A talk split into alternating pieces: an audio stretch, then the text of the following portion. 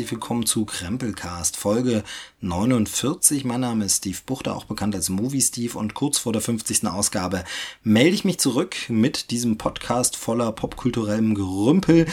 Aus der viel zu langen Sommerpause komme ich wieder und äh, ja, ich weiß nicht, ob sie wirklich zu lang war. Ich würde mich zumindest freuen, wenn der eine oder andere von euch mich ein bisschen vermisst hat oder die Sendung ein bisschen vermisst hat, das Format ein bisschen vermisst hat. Das tut mir dann natürlich auch leid, dass ihr warten musstet, aber ich finde es auch schön, wenn da ein bisschen Vorfreude herrschte und man wirklich sagte, Mensch, wo bleibt er denn? Ich will die Sendung wieder. Also, dass das Ganze frisch bleibt, das hält ja so eine Beziehung immer äh, wirklich am Leben, wenn man sich auch mal irgendwie ein bisschen Abstand gönnt. Ne, jetzt bin ich auf jeden Fall wieder da.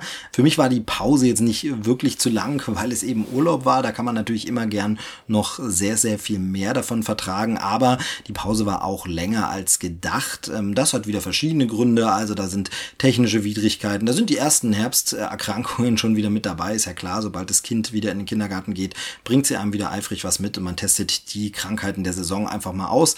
Also das äh, war dann auch wieder so. Und äh, ansonsten habe ich das ja schon öfter hier erzählt. Ihr kennt ja das übliche Lamento von mir, dass das manchmal nicht so klappt mit den Leuten, die zu treffen, denn das Format mag ich ja lieber. Also ihr kennt es alles, ich habe das schon gesagt, eigentlich rede ich gern mit den Leuten von Angesicht zu Angesicht, finde das einfach am schönsten, auch wenn da manchmal die Akustik vielleicht nicht so toll ist, als wenn jeder zu Hause sitzt, seine Spur selber aufnimmt und wir über Skype reden.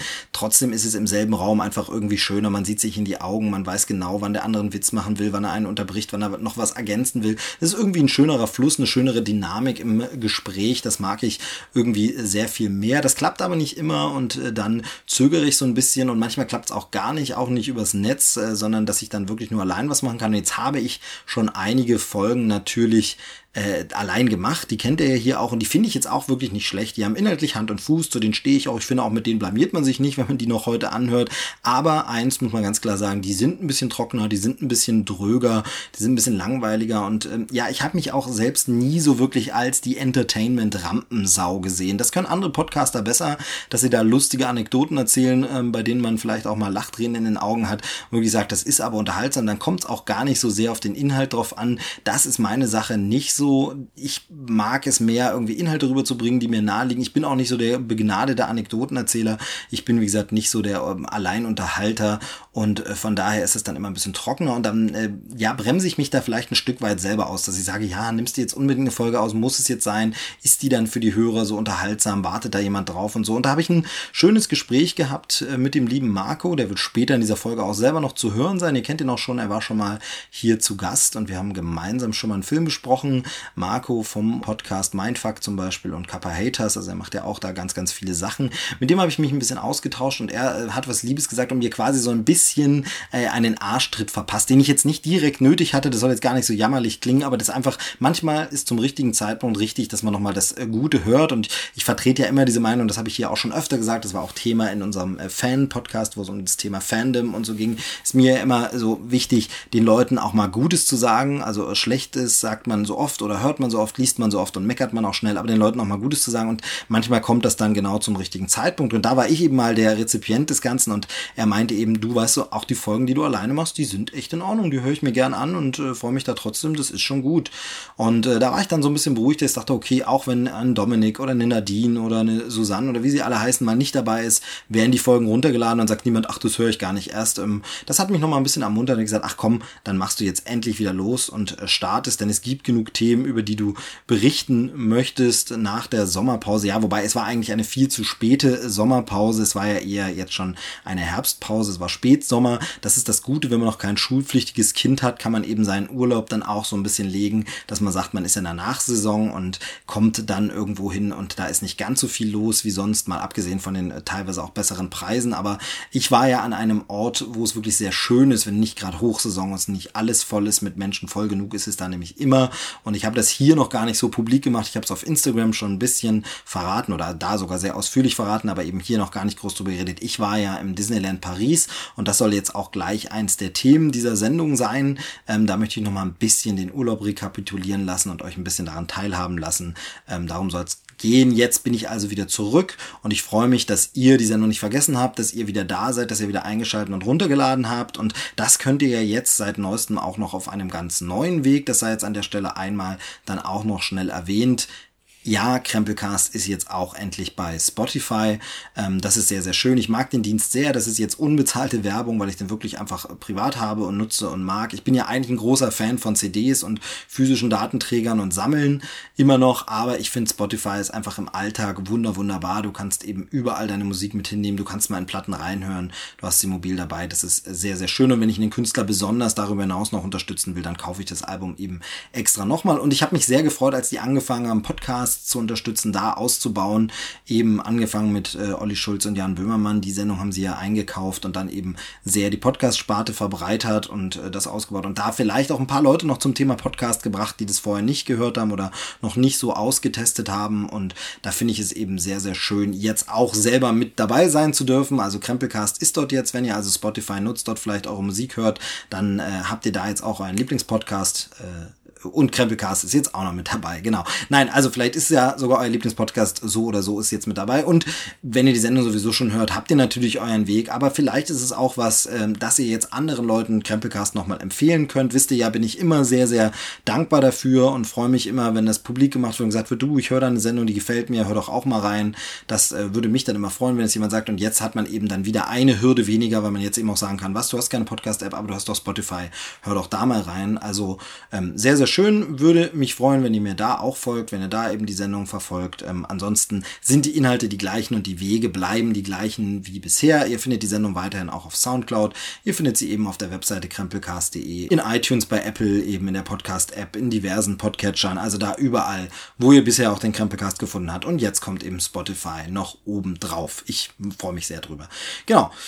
Ja, also das als Vorrede, die ist jetzt schon wieder relativ lang geraten, aber äh, ja, darf dann eben nach so einem Break auch mal sein, dass man erstmal wieder reinkommt, sich erstmal wieder begrüßt, nochmal ordentlich vorstellt, vielleicht für die Leute, die neu reinhören, ähm, wobei ich mir das jetzt gar nicht so vorstellen kann, dass nach so einer Pause jetzt Leute plötzlich neu hier reinschauen, aber für irgendwen ist irgendein Podcast immer die erste Folge, heißt es. Und von daher herzlich willkommen zu Krempelcast, ich bin zurück ja, äh, nehmt euch ein Kaltgetränk oder Heißgetränk. Wir haben jetzt schon Herbst, es ist schon ein bisschen kühler, da kann man eben auch ein Heißgetränk nehmen. Für mich ist es jetzt tatsächlich heute noch ein Kaltgetränk, weil es eben Abend ist. Ich jetzt ein bisschen gemütlich äh, mir die Zeit nehme für diesen Podcast und ähm, ich denke, gemeinsam verbringen wir jetzt eine schöne Stunde. Vielleicht wird es auch ein bisschen länger. Schauen wir mal. Ähm, ich erzähle euch ein bisschen was, ähm, was ich so ja euch ans Herz legen möchte. Neues, eben wieder diese Perlen, wie das in dieser Sendung gedacht ist. Und ich fange eben an mit dem Urlaub. Ja. I really need this vacation. Oh, me too. Well, don't worry, because I booked us for the VIP experience. These guys will take care of everything while we just take it easy. Oh, Mickey, you're the greatest. Disneyland, Disneyland Paris sollte es sein in diesem Jahr.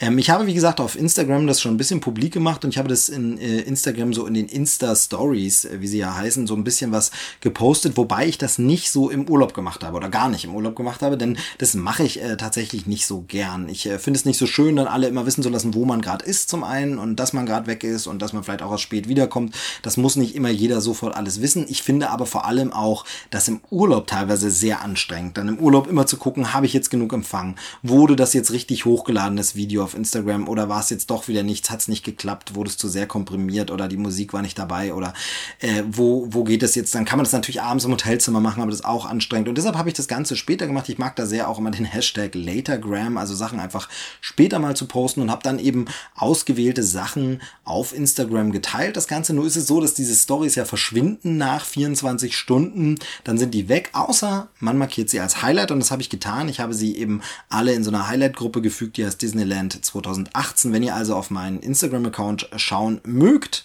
wenn ihr das möchtet, das ist jetzt nicht verpflichtend, ja, es wird nicht kontrolliert, ist keine Hausaufgabe, sondern nur wer der Bock hat, wer sowieso auf Instagram ist. Und wer ein bisschen Disneyland-Impressionen äh, will, die vielleicht auch hier einfach begleitend zu dem sind, was ich im Podcast erzähle. Also ihr könnt das auch nebenbei ablaufen lassen, wobei da teilweise auch Sound dabei ist. Der schaut einfach auf meinen Account bei Instagram, Movie Steve heiße ich da und da findet man jetzt eben bei den Highlights Disneyland 2018 ein paar Sachen. Ich habe insgesamt gar nicht so krass viel gefilmt und fotografiert. Und zwar waren wir sechs Tage dort, also fast sieben mit Anreise und so allem, ähm, also eine Woche. Und ähm, ich habe insgesamt 950 Fotos gemacht. Das klingt jetzt erstmal viel. Ich meine, früher hatte man irgendwie drei 36er Filme oder so in einem langen Urlaub mit, wo man dachte, da gibt's viel zu sehen. Ähm, hier sind es 950 Fotos, aber ich habe mir das dann mal ein bisschen durchgeguckt. Auf Instagram habe ich bei weitem nicht alles gepostet, keine Sorge, denn ich poste natürlich jetzt auch keine Sachen, wo meine Tochter zu sehen ist ähm, oder wo sonst irgendwie ja Persönlichkeiten, also Personen zu sehen sind, Persönlichkeitsrechte vielleicht verletzt werden könnten oder irgendwas, sondern wirklich mehr so die Impressionen. Und ähm, nee, und ich habe es dann nochmal so runtergerechnet, weil ich habe es mir ein bisschen durchgeguckt. Ähm, diese 950 Bilder, es ist so, dass ich wirklich von den meisten Situationen, also so habe ich zum Beispiel auch Fotos machen können mit irgendwelchen Disney-Maskottchen-Figuren, die da stehen. Ähm, und da äh, gibt man das, äh, den Fotoapparat oder das Handy in dem Fall dann auch äh, mal einem Mitarbeiter, der dann sagt, oh, äh, knipsen Sie mich jetzt mal bitte hier mit äh, Donald Tuck gerade. Und die machen dann natürlich, um eben nicht irgendwie das äh, Blinzeln dabei zu haben oder irgendwie eine schlechte Pose, die machen dann auch gleich mehrere Fotos, gern auch mal so zehn Fotos. Und ich habe tatsächlich so von fast jeder Szenerie oder jedem Anlass dann immer so zehn Fotos. Das sind mal vielleicht auch nur acht, aber mal auch 15. Das heißt also, diese 950 Fotos, wenn man es mal runterbrecht, sind dann insgesamt auch nur 95 Anlässe, bei denen ich geknipst habe.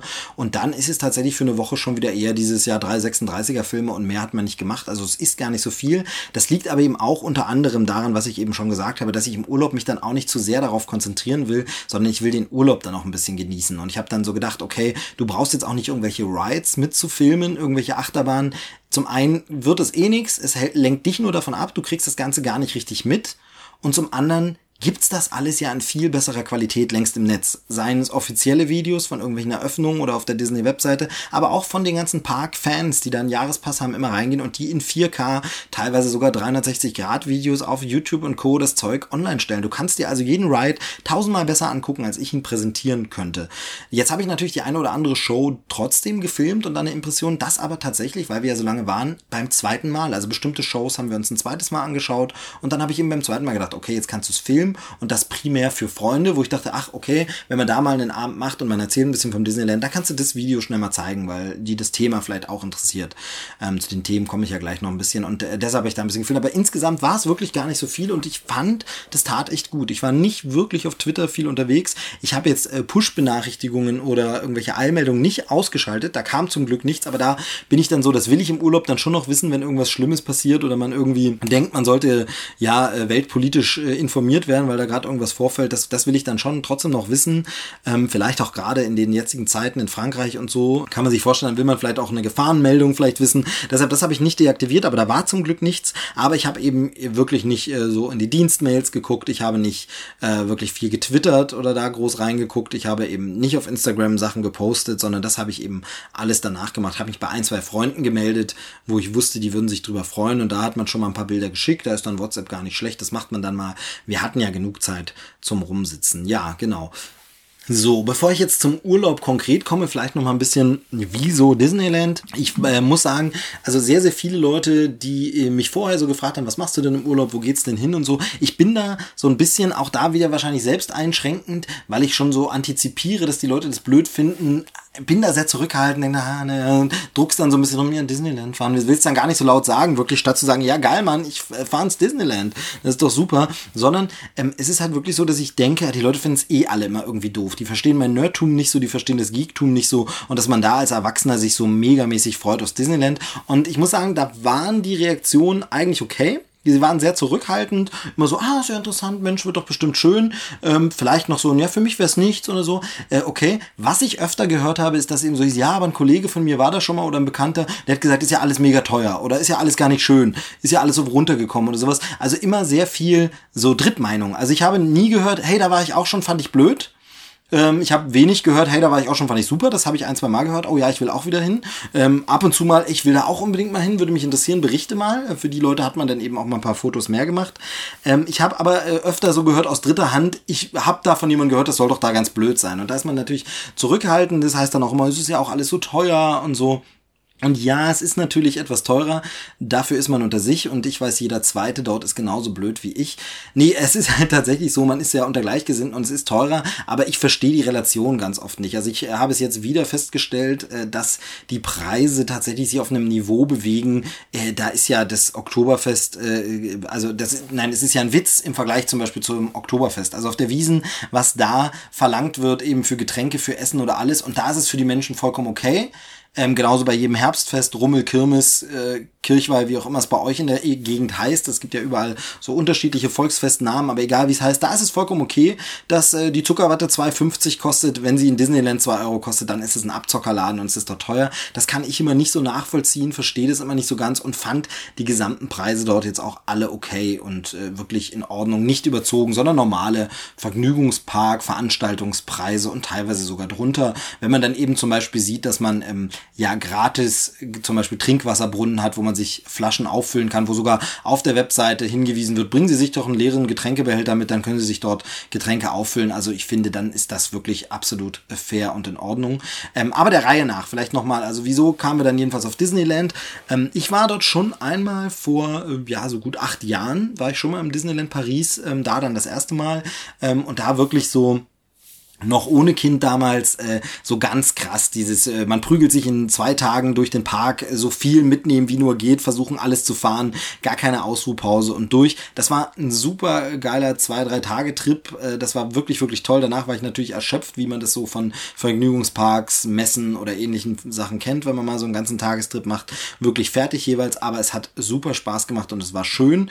Und äh, ich wollte da immer wieder hin zurück. Dann hat sich ja in den letzten Jahren auch viel getan. Es wurde viel überarbeitet äh, neu gemacht ähm, oder renoviert, weil ja der Park jetzt auch schon 25 Jahre alt ist, hatte ja in diesem Jahr Jubiläum, 25-jähriges und ähm, war so, wie da willst du noch mal hin. Und ich habe aber damals mir immer so gemerkt, vom durch den Park gehen, dass sehr, sehr viele Eltern mit kleinen Kindern dabei waren, wo die Kinder dann in einem äh, so einem Wagen, so ein Buggy oder so, den man durch die Gegend geschoben hat, eigentlich immer gepennt haben und fertig waren und so. Und dann gibt's ja viele Fahrten, die die Kinder nicht machen dürfen. Und da war sehr, sehr viel, dass ich mir äh, so von diesem Eindruck dachte, Nee, eigentlich musst du das nicht mit so einem kleinen Kind machen. Eigentlich musst du es, wenn das Kind in die Schule geht oder neun Jahre ist, dann kannst du das vielleicht machen. Ähm, muss ja echt nicht sein. So. Und dann haben wir für dieses Jahr wirklich überlegt, was macht man denn für einen Urlaub? Wo könnte man denn hin? Und ähm, dann war aber bei mir wirklich immer so dieses, ähm, jetzt bin ich ja natürlich auch, ihr habt ja die Podcasts sicherlich schon gehört, die älteren Folgen, auch in Kontakt mit zum Beispiel äh, Bianca, dem lieben Spinatmädchen, die ja über Disney bloggt, da kriege ich sehr, sehr viel mit, ich folge vielen Seiten, kriege eben so dieses Disney-Feeling und Disneyland-Feeling mit und da war wirklich so diese Sehnsucht, ich will da einfach so gern nochmal wieder hin. Ähm, ich bin generell nicht so ein Vergnügungspark-Freak, ähm, weil es mir nicht so um die Achterbahn geht. Also ich brauche nicht die wildeste, krasseste, verrückteste Achterbahn mit dem steilsten Looping oder oder der engsten Schraube oder irgendwas. Das brauche ich nicht. Ähm, bei mir geht es beim Vergnügungspark wirklich mehr um diese Immersion, diese Fantasiewelt, dieses Eintauchen in meine Lieblingsfilme, meine Lieblingswelten, so diese Realitätsflucht. Ähm, auf Instagram habe ich es auch beschrieben, mit dieser Urlaub war für mich ein Realitätsfluchtversuch, ähm, der zum Glück geglückt ist. Da geht es wirklich mehr darum, äh, rauszukommen aus meiner Welt und äh, deshalb ist natürlich etwas, was Filmbezug hat, immer super. Also ich fand in den USA auch ganz fantastisch die Universal Studios. Ähm, das ist genau mein Ding, wenn du dann einen Ride hast, der eben zu einem Film gemacht ist, den ich sehr, sehr schätze, sei es Jurassic Park oder Indiana Jones oder was auch immer, dann ist das für mich toll, dann muss das gar nicht so, so wild sein. Ähm, und äh, das ist halt so ein Ding, wo ich so überlegt habe, okay, also Vergnügungspark muss jetzt nicht unbedingt sein, das muss nicht sein, aber wo will man denn hin, was kann man machen? Dann ist die große Frage, macht man als Sommerurlaub so einen schönen Sommer, Ausruh, Erholungs, Strand, Relax-Urlaub? Das ist eine tolle Sache, das will ich gar nicht in Abrede stellen. Ich persönlich bin nicht ganz so der Sonnentyp, ich bleibe dann eher im Schatten, aber warm mag ich es schon sehr gern. Warm und Pool oder Meer oder so, das ist natürlich, da ist gar nichts gegen einzuwenden. Solche Urlaube hatte ich auch schon, das ist schön. Aber das muss man halt mit einem Kind zwischen drei und vier Jahren einfach nicht machen, weil man keinerlei Entspannung hat, wenn das Kind dabei ist. Das ist gar nicht so böse gemeint, sondern es geht nur darum, am Strand mit einem Kind das noch nicht schwimmen kann und keine vier Jahre alt ist, du passt halt den ganzen Tag nur auf das Kind auf. Du musst nur aufpassen, dass dem Kind nichts passiert. Das ist dann auch kein Erholungsurlaub. Also das ist natürlich Quatsch. Mit einem Kind ist es schöner, man macht einen aktiven Urlaub, wo man was unternimmt, wo das Kind bespaßt wird. Also man geht wandern, man fährt auf den Bauernhof, man geht in Zoo, irgend solche Sachen, wo man sagt, da ist was geboten, da passiert was. Und jetzt ist es tatsächlich so, in dem Alter brauchen die Kinder nicht viel. Du kannst mit so einem Kind einfach äh, auf den Rummel gehen und sagen, okay, wir fahren ein Karussell und das Kind ist glücklich. Du gehst in ein Dinosauriermuseum und das Kind ist glücklich. Du brauchst nichts Riesiges, nichts Großes, du brauchst keinen so einen Park. Gleichzeitig ist es aber so, wenn du das Kind mitnimmst in so einen Park wie Disneyland, wird es das da garantiert auch nicht schlecht finden. Also es wird sicherlich nicht sagen, oh Gott, das war ja doof, da sind ja Figuren, die ich toll finde und die cool sind, das ist alles bunt. Es bräuchte das nicht, aber es findet es gut. Wer es aber gut findet, bin ich. Und davon profitiert natürlich mein Urlaub, meine Erholung, meine ähm, Entspannung und aber auch das Kind. Wenn ich einfach einen tollen Urlaub habe, hat das Kind auch einen tollen Urlaub. Wenn ich nicht genervt bin von irgendwas, wenn ich, sondern wenn ich einfach sage, ich habe hier eine gute Zeit. Ähm, und dann war eben klar, ey, wollen wir das nicht einfach machen? Dann haben wir es mal durchgerechnet, eben angeguckt, ja, was kostet es denn? Es ist eben nicht ganz so billig. Ich glaube, für denselben Preis kann man auch pauschal zwei Wochen in der Türkei oder auf Mallorca vielleicht Urlaub machen, weil ich kenne da jetzt die Preise nicht genau, aber ich stelle es mir so vor, ähm, wo wir jetzt nur eine Woche waren äh, für dieselbe Summe. Aber es ist vollkommen okay, man kann es machen. Und in diesem Jahr waren eben auch ein paar Sonderangebote zum 25-jährigen Jubiläum, 25% Rabatt und eine Halbpension inklusive. Und dann guckt man sich alles an und dann haben wir gedacht, hey, wir machen das. Und wie machen wir das? Wir fahren mit dem Auto hin, und wir nehmen noch einen Freund mit, wir nehmen noch einen Kumpel mit. Und das ist der euch schon bekannte Dominik, der halt hier ja immer wieder super gern äh, mit im Podcast ist. Ist ja ein sehr, sehr guter Freund von uns. Und äh, dann haben wir gesagt, nehmen wir den noch mit. Dann sind wir drei Erwachsene, ein Kind, haben eine super gute Zeit. Und äh, was soll ich sagen? Genauso war es auch. Es war einfach eine wunderbare Zeit im Disneyland. Es war einfach wunderschön, dort was zu erleben. Es war herrlich entspannend, obwohl es unfassbar anstrengend war. Wir sind äh, laut Fitnesswatch jeden Tag zehn Kilometer gelaufen. Ähm, wir haben sehr, sehr wenig geschlafen. Wir sind mit dem Auto hingefahren haben da extra nochmal einen Zwischenstopp gemacht, weil es mir mit dem kleinen Kind dann doch eine etwas zu weite Strecke ist. Aber äh, es war super viel los, es war immer Action, aber es war wunderbar, wunderschön, was auch wirklich faszinierend ist. Also Dominik hat es nochmal festgestellt, in diesem Park, obwohl so viele Kinder dort sind, obwohl so viele Eltern da sind, die man, man kennt das, ich erlebe es jeden Morgen im Kindergarten, ich erlebe es äh, beim Einkaufen über man selber, aber auch andere Eltern, sie sind ständig mal genervt, es wird geschrien, es gibt Ärger, es wird gestritten. Das hat man dort so gut wie gar nicht. Obwohl so viele Kinder dort sind, erlebt man kaum ein nörgelndes, schreiendes Kind, kaum Ärger, kaum Streit, kaum Tränen, weil es einfach wirklich ein äh, ja, Ort der Happiness ist, wo es einfach wirklich schön ist. Die Mitarbeiter haben gute Laune, äh, kümmern sich gut um die äh, Gäste. Es ist einfach ein Ambiente, was einen so ein bisschen einlullt, aber auf eine schöne Art, auch nie übertrieben. Ich finde es auch nicht so übertrieben kitschig. Ähm, man vergisst auch nie, dass man jetzt in so einem Park ist, aber es ist eben ordentlich organisiert. Die Leute sind nett und zuvorkommend. Es ist einfach alles sehr, sehr gut organisiert, auf Kinder und Familien eingestellt. Es funktioniert alles. Natürlich ist das ein oder andere Buffet-Restaurant ein bisschen laut, aber ganz ehrlich, dann ist man als Eltern natürlich auch froh, dass es dann nicht das eigene Kind nur ist, das da rumschreit, sondern dass eben viele Kinder hier reden, lachen, äh, Spaß haben und sich an den Sachen erfreuen. Und man hat dort einfach als Familie eine wunder, wunderbare Zeit. Ähm, dieser Urlaub war tatsächlich nur in einer Hinsicht äh, anders als erwartet. Wir haben eben extra ein paar Tage mehr geplant, weil wir gedacht haben, hey, dann macht man es relax. Wir kennen das von damals. Zwei, zwei, drei Tage waren wir da und mussten so super schnell durch. Haben gesagt, okay, dann machen wir diesmal volles Programm, sechs Tage eben plus die Ankunft- und Abreisetage, dann sechs Tage da, richtig schön. Und dann haben wir so richtig entspannt Zeit. Das Hotel hat einen Pool. Wir können dort ganz, ganz locker, ruhig und entspannt auch mal einen Tag im Pool machen. Dann geht man die ersten drei Tage in den Park. Am vierten Tag sagt man mal, hey, heute gehen wir erst Nachmittag in den Park und gucken uns das Feuerwerk abends an, aber machen sonst nichts. Aber Pustekuchen. Wir waren einfach jeden Tag unterwegs. Wir hatten jeden Tag was zu tun. Es waren jeden Tag noch Dinge auf dem Zettel, wo wir gesagt haben, Moment, das haben wir jetzt aber noch nicht angeguckt oder das wollen wir jetzt aber doch noch ein zweites Mal sehen. Und natürlich machst du diesen Pool-Entspannungstag erst, wenn du da sagst, ich oder wenn du weißt, ich habe alles abgearbeitet, was ich abarbeiten wollte. Ich habe alles gesehen, was ich sehen wollte. Nur vorher entspannst du ja nicht. Das heißt, wir waren wirklich jeden Tag auf Achse. Wir haben jeden Tag ordentlich äh, uns durch den Park bewegt und äh, sind abends nach Hause gekommen. Und dann hatten wir so zwei nebeneinander liegende Zimmer mit Durchgangstür, wo wir so schön dachten, bringt man das Kind abends ins Bett und dann kann man daneben noch so ein bisschen sitzen. Ne? Dann sitzt man gemütlich noch, die Erwachsenen quatschen noch ein bisschen, schreiben eine Postkarte, knabbern ein bisschen was. Vergiss es. Wir waren einfach wirklich immer absolut fix und fertig. Einfach kaputt, haben das Kind bettfertig gemacht. Es war um 10 und wir haben gedacht, okay, ich will auch nur noch Füße hochlegen, bisschen hier Fernsehen noch gucken, äh, idealerweise Disney Channel und dann schlafen wir selber weg. Und genauso war es. Also das war das Einzige, was nicht war, diese körperliche Erholung von wegen, okay, wir relaxen einfach nur mal, machen so. Das ist, hat als einziges nicht stattgefunden, aber ich habe es in der Zeit dort auch überhaupt nicht vermisst. Ansonsten war es einfach schön. Ich kannte ja die meisten Attraktionen eben schon. Ein paar Sachen wurden ein bisschen umgebaut oder verändert, aber da sind nach wie vor wunder, wunderschöne Attraktionen wie eben Peter Pan's Flight. Das ist genau das, was ich vorhin meinte. Das ist ein super langsamer, behäbiger Flight, äh, Flug, Ride, den man mit äh, kleinen Kindern auch machen kann, der gar nicht besonders jetzt irgendwie reißerisch toll ist, sondern der einfach so schön inszeniert ist und so schön gemacht und eben auch so ein bisschen mit optischer Perspektive spielt, dass man einfach da drin sagt, wow, was für eine tolle Erfahrung. Gleichzeitig gibt's aber auch ein paar extremere Achterbahnen und ein paar wildere Fahrten, ähm, zum Beispiel in dem Walt Disney Studios Park. Es sind ja zwei Parks dort dabei, gibt es eben den Hollywood Tower of Terror und ähm, da war ich diesmal einfach so. Normalerweise mag ich Freefall Tower, das ist das nämlich gar nicht.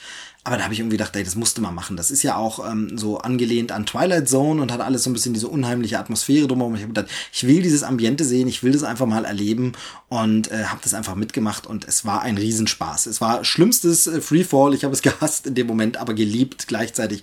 Es war einfach wunder wunderbar. Ähm, und ja, ich will jetzt gar nicht auf die einzelnen Attraktionen alles eingehen, sondern da ist es wirklich von mir nur so eine Empfehlung, dahin zu fahren für Familien, weil es einfach eben, man hat eine richtig, richtig gute Zeit. Man kann mit einem kleinen Kind schon hin. In diesem Jahr hatten wir besonders Glück. Meine Tochter ist ja großer Fan der äh, Avengers, der Marvel-Helden, allen voran Spider-Man und Iron Man. Die findet sie ganz, ganz toll, auch wenn sie natürlich die Filme wegen ihres Alters noch gar nicht gesehen hat. Sie kennt ein bisschen Zeichentrick, äh, uralt Sachen, sie kennt ein bisschen Kuscheltiere und sie kennt, was Papa ihr erzählt hat. Aber sie liebt die Figuren, sie findet es einfach ganz, ganz toll. Und in diesem Jahr war das Motto im Disneyland tatsächlich der Summer of Superheroes. Ähm, und da ging es um die Marvel-Helden. Und es gab eine Marvel Live-Show, die sich gewaschen hat. Da habe ich Bühneneffekte gesehen, die ich in der Form noch nicht gesehen habe, wo ich wirklich denke, wow, wie spektakulär ist das denn? Also das fliegende Auto ist da nur einer von den Momenten, aber eben auch, wie mit der Bühne gespielt wird, im Bühnenaufbau, wie der Hulk realisiert wird, wie die Kräfte der einzelnen Figuren, also zum Beispiel Doctor Strange äh, Dimensionstore, die er quasi öffnet, äh, das ist unglaublich gemacht, ganz, ganz tolle Show, gehört eben zu den Dingen, die wir uns dann zweimal angesehen haben, wirklich richtig toll und das war natürlich auch für die Kleine äh, dann wunderbar und sie allein zu erleben mit den leuchtenden Augen und das mitzubekommen, war ganz, ganz toll und das äh, war super. Und insgesamt ist es eben alles für Kinder oder Familien mit Kind ausgelegt, das ist eben sehr, sehr toll. So gibt es zum Beispiel eine äh, Einrichtung oder einen Service, der nennt sich Baby Switch, das wissen viele nicht, ähm, allen, denen ich bisher davon erzählt habe, die waren ganz, ach so, echt, ja, und wir haben es genutzt, das ist sehr, sehr schön. Das ist, wenn du einen Ride, wenn dein Kind einen Ride noch nicht mit nutzen kann, noch nicht fahren kann, weil es zum Beispiel noch nicht groß genug ist, weil es die nötigen 1,4 Meter noch nicht erreicht, die äh, vorgeschrieben sind, damit es da nicht rausfällt und gut angeschnallt ist, dann ist es ja so, man muss ein wenig an, an, anstehen, man hat eine Wartezeit, ähm, war jetzt nicht so extrem, da wir eben so in der ersten Woche der Nachsaison da waren, war das vollkommen in Ordnung und ging. Und es gibt ja im Disneyland auch diese Fastpässe, die dort kein extra Geld kosten, sondern man zieht sich ein Ticket und äh, kann dann zu einem bestimmten Zeitfenster direkt wieder zur Attraktion kommen und durch den schnelleren Eingang rein. Sehr, sehr schön, aber dennoch muss man mal auch 10 Minuten warten, vielleicht auch mal 20 Minuten.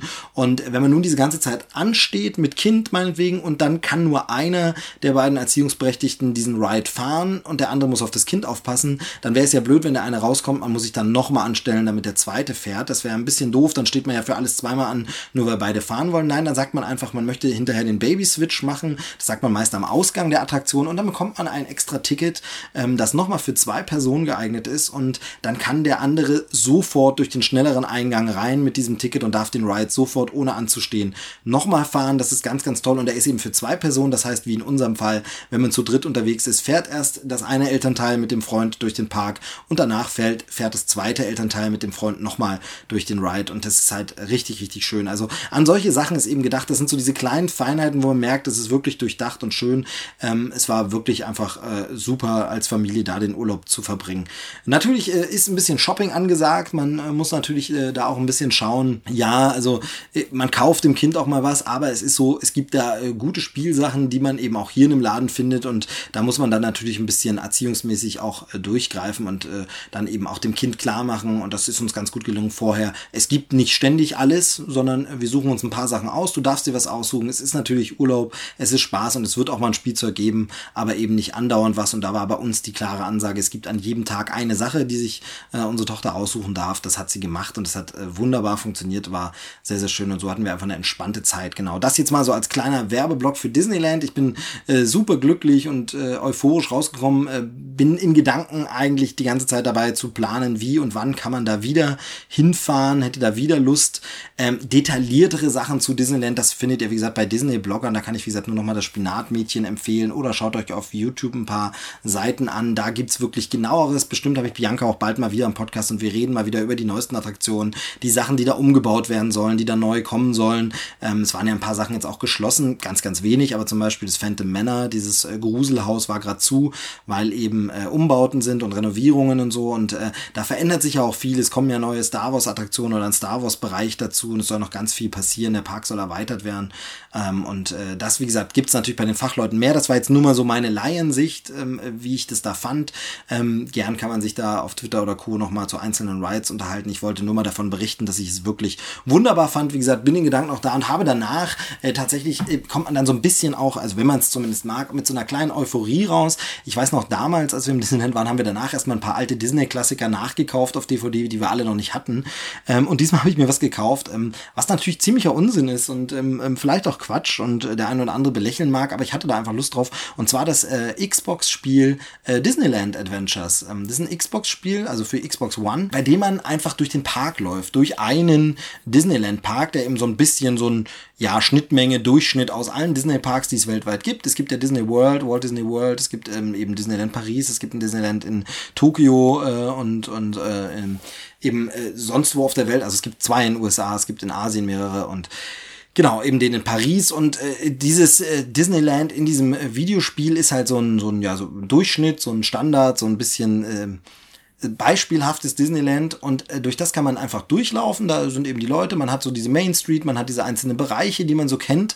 Äh, man kann die Figuren treffen, kann sich Autogramme von denen holen und alles und man kann verschiedene Rides fahren, eben berühmte, bekannte Rides, wie zum Beispiel äh, den Peter Pan's Flight. Allerdings fährt man diese Rides nicht ganz normal, so dass man einfach sagt, man hat dann ein Video davon abgefilmt. Das hätte ich sogar auch schon ganz charmant und nett gefunden, einfach für zu Hause, um sich das Disneyland nach Hause zu holen. Nein, es sind Minispiele. Es sind einfach wirklich ganz niedliche Minispiele Minispiele. Man muss dann mit Peter Pan fliegen und bestimmte Sterne einsammeln ähm, oder man muss mit äh, Buzz Lightyear gegen Sog kämpfen, genauso wie man es im Disneyland eben auch tut und so. Und das ist wirklich sehr, sehr schön. Was man dem Spiel anmerkt, es ist eigentlich für Kinect konzipiert. Also äh, man merkt, dass da immer wieder so Übungen drin sind, wie ja, jetzt soll man eigentlich sich besonders hinstellen oder jetzt soll man mit ausgebreiteten Armen fliegen. Aber ich habe die Kinect-Technik nicht. Man kann es auch ganz normal mit dem Controller spielen und hat einfach eine wunderschöne Zeit im Disneyland. Ähm, das Spiel war gerade im Angebot. Ich habe es mir für 15 Euro zugelegt und muss sagen, das ist äh, ein wunderschönes Spiel, was man eben auch mit kleinen Kindern einfach spielen kann. Es ist wirklich so, das spielt man gemeinsam. Das Kind kann durch den Park laufen. Man sagt dann, hey, geh doch mal da drüber. Guck mal, da steht Mickey. Lass uns den mal ansprechen. Ähm, lass uns ein Foto machen. Und es ist eine schöne virtuelle Verlängerung des Urlaubs. Es mag Quatsch sein, aber es ist genau das Richtige für mein Casual Gamer Herz. Und deshalb so eine kleine Empfehlung. Ich glaube, soweit ich weiß, ist es äh, beim Microsoft im Game Pass sogar mit dabei. Also wer da dieses Abo hat, der kann da auf jeden Fall mal reingucken, da sollte das Spiel dabei sein. Ähm, das ist ja natürlich immer sehr lukrativ. Ich habe es jetzt für 15 Euro mir einfach mal gegönnt und gedacht, Mensch, das ist eine schöne Sache und habe da sehr viel Spaß mit, auch wenn es natürlich das reine Quatschspiel ist. Es sind Minigames, es ist einfach nur durchlaufen durch den Park, aber ich finde es niedlich gemacht, mir gefällt's und ähm, ja, also wunderschön. Es ist quasi mein Disney Urlaub 2.0 dann so ein bisschen rangehangen oder anderthalb oder was auch immer. Jedenfalls, genau, das Disneyland, also wie gesagt, ich hatte eine tolle Zeit, das war der Urlaub. Ähm, da habe ich den quasi auch nochmal abgearbeitet. Also Rides äh, gibt es da sehr, sehr schöne Shows von Marvel waren super, Paraden waren super. Ich weiß, damals war noch ein bisschen mehr los an Shows und es gab noch eine zweite Parade. Es gab damals noch eine Nachtparade, eine beleuchtete, das haben sie jetzt nicht mehr. Und äh, was natürlich noch nicht war, das haben wir nur gesehen, wie es jeden Tag schon ein Stück aufgebaut wurde, war jetzt zum Beispiel die Halloween-Saison.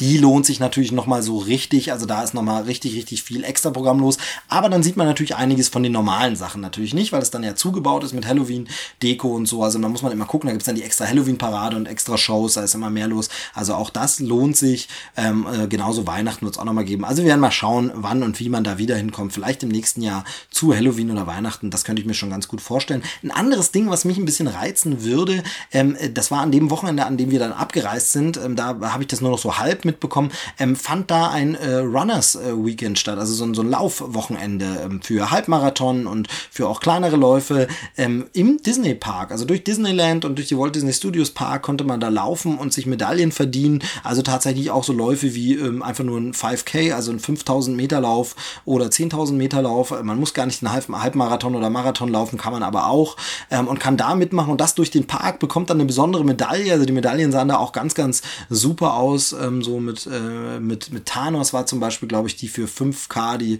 Medaille, dieser schon ein gutes Sammlerobjekt. Da war ich schon ganz schön neidisch, als mir die Leute alle entgegenkamen. Und tatsächlich wäre das noch sowas, was ich mir auch vorstellen könnte, vielleicht im nächsten Jahr. Obwohl ich überhaupt gar nicht der Sportlertyp bin, aber ich so, wir sind jeden Tag 10 Kilometer durch diesen Park gelaufen. Man wird auch 5 Kilometer in etwas schnellerer Zeit irgendwie schaffen. Bilde ich mir zumindest ein. Also das wäre noch so ein Traum. Mal sehen. Muss ich mal gucken, ob ich mir da selbst zur Challenge setze und ob ich vor allem dann gewillt bin, den Preis zu bezahlen, hinzufliegen, das zu machen oder eben zu fahren. Wie gesagt, wir sind mit dem Auto gefahren, kann man machen, ist von uns hier unten im Süden auch nicht weiter weg als äh, nach Hamburg. Ähm, von daher, das kann man durchaus machen, ist durchaus drin. Schöner wäre es natürlich, wenn es in Deutschland wäre, aber ich muss ganz ehrlich sagen, wäre der Park hier nur eine Stunde entfernt, hätte ich wahrscheinlich eine Jahreskarte und käme da gar nicht mehr raus. Und von daher ist wahrscheinlich ganz gut, dass da ein bisschen Abstand dazwischen ist. Ja, das war äh, Disneyland. Ich hoffe, äh, dieser kleine Urlaubsbeitrag, die paar Eindrücke haben euch gefallen. Wie gesagt, guckt euch gerne auf Instagram meine Fotos äh, und Videos noch an, wenn euch das denn interessiert. Wenn nicht, dann äh, tut's mir leid, dann ist jetzt auch zu spät, dann ist jetzt vorbei.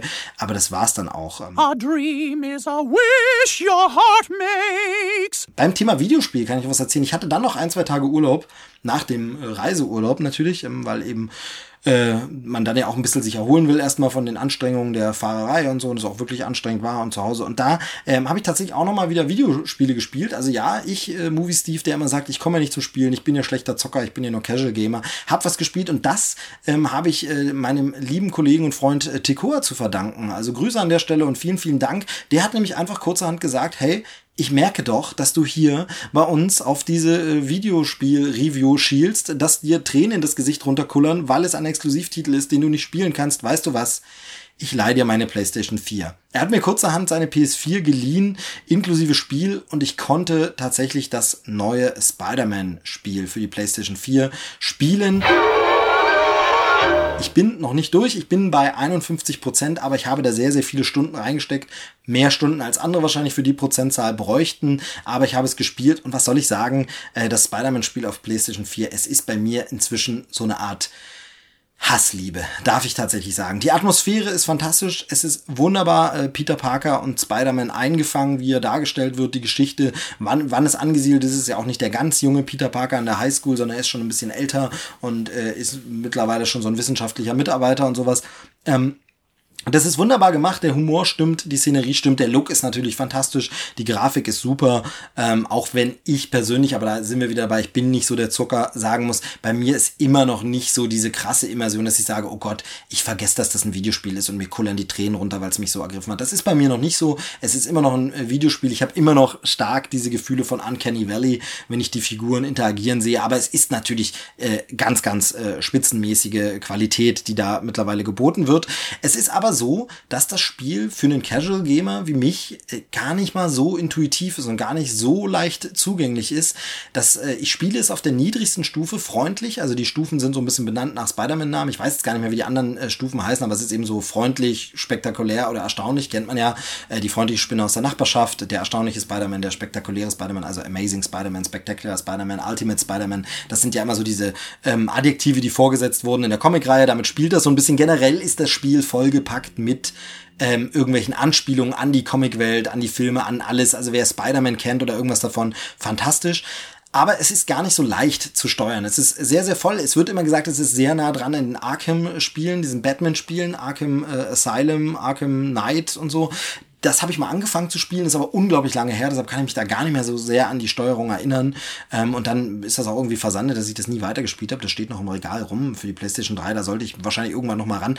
Aber jedenfalls, äh, damit wird's immer verglichen und man kommt klar, aber es ist schon so, dass es unglaublich viele ähm, ja, Tastenkombinationen und Folgen gibt. Und es ist auch so, ähm, nun habe ich mir sagen lassen, dass das bei heutigen Videospielen eigentlich immer so ist, aber es wird dir auch im gesamten Spiel immer durchweg eingeblendet, was du drücken musst im Kampf, welche Tastenfolgen und welche Sachen.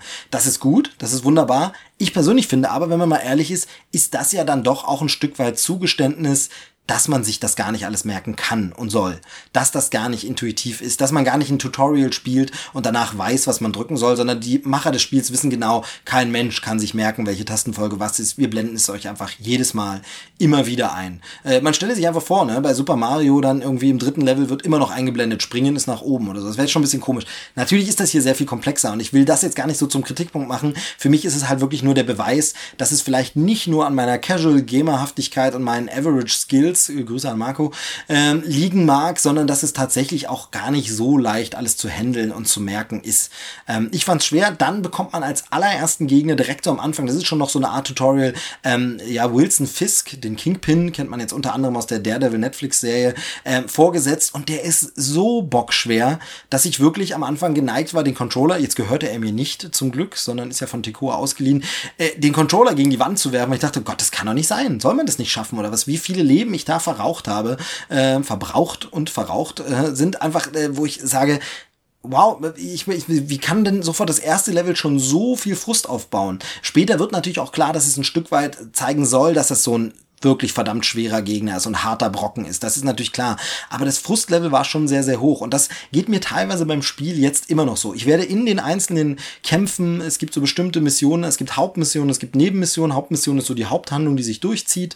Und es gibt dann unzählige Nebenmissionen, wo man bestimmte Sachen machen muss. Und da gibt es ein zum Beispiel, ist mal so Lager von Bösewichten ähm, quasi ja freiräumen, leerräumen muss und die alle abklären muss, diese Lager. Und da kommt eine Welle Bösewichten nach der anderen. Und da muss ich sagen, da habe ich mittlerweile den Kampf Kampfstil und das Kämpfen und das Netze äh, schießen und fangen und äh, ja, irgendwelche Tastenfolgen so gut raus, dass mir das Spaß macht und ich selbst bei Welle 5 noch finde, ach cool, okay, die sind zwar schwer ein bisschen, aber es macht schon Spaß. Das ist schon okay. Also da, da merke ich schon auch eine Besserung, aber ich finde es immer noch schwer. Und es gibt zum Beispiel eine Nebenmission wie äh, Taubenfang. Da soll man für jemanden seine äh, entlaufenen oder entflohenen, äh, entflogenen Tauben wieder einfangen. Ich habe noch nicht eine dieser Tauben geschafft zu fangen, einfach, weil ich einfach es nicht schaffe, dieses Schwingen, was auch in vielen Reviews, die ich gelesen habe, sehr, sehr gelobt wird, wie toll man da durch die Stadt schwingt und toll. Ich muss sagen, sehr oft ist es bei mir dann doch noch Button-Mashing und ich sage, okay, aber so ganz, man kann einfach eine Taste gedrückt halten, dass er schwingt. Ich habe aber das Gefühl, ihn dann nicht so zielgerichtet dann weiter schwingen zu lassen, wie ich es will. Also vielleicht bin ich auch wirklich einfach nur zu blöd. Vielleicht lachen sich Leute jetzt ins Fäustchen und